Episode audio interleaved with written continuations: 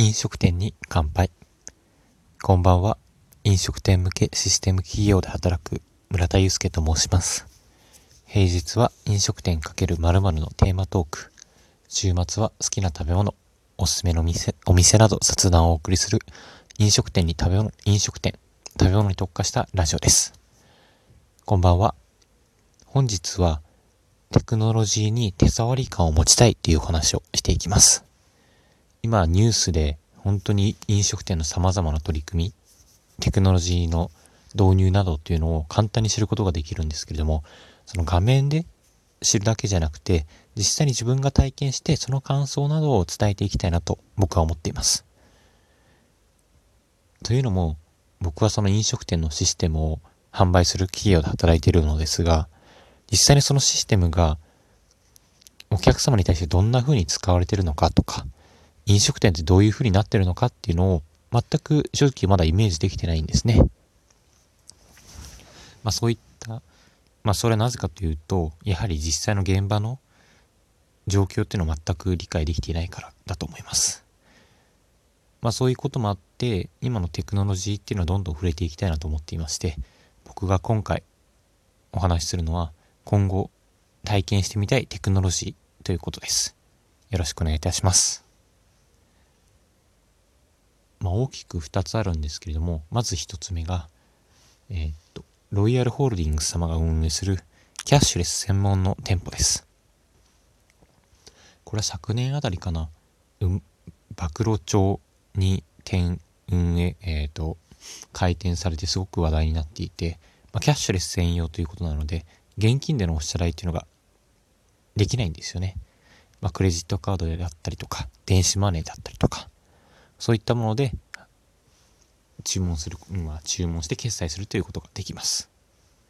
まあ、具体的にどんなことができるのかっていうのをちょっと今日は割愛して、ニュースの記事貼っておきますので、気になる方はそちらを見てください。まあ、キャッシュレスっていうだけではなくて、店舗のオペレーションというのもすごく削減されている未来の飲食店の形というのを表している画期的な店舗となっています。で、もう一つ体験したいのが、事前決済アプリですね。事前注文、事前決済のアプリです。僕が実は明日体験したいなと思っているのが、スターバックスのモバイルオーダーペイという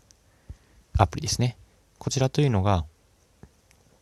スターバックスの店舗に行く前に何を頼むかっていうのを注文して、その決済まで済まして、でそれを見せるだけでその受け取れるというシステムとなっています。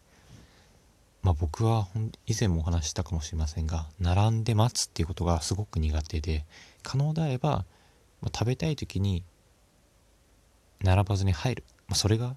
理想なんじゃないかなと僕は思っています。なのでこういう事前決済であったり、事前注文っていうアプリすごく試してみたくて、このスターバックスのアプリというのを明日使いたいなと思います。というのも、実は明日東京駅に行く用事があるんですね。明日から名古屋に泊まっていきます。で、まあ、使い方と言いますと、まずはスターバックスの専用のアプリをダウンロードして、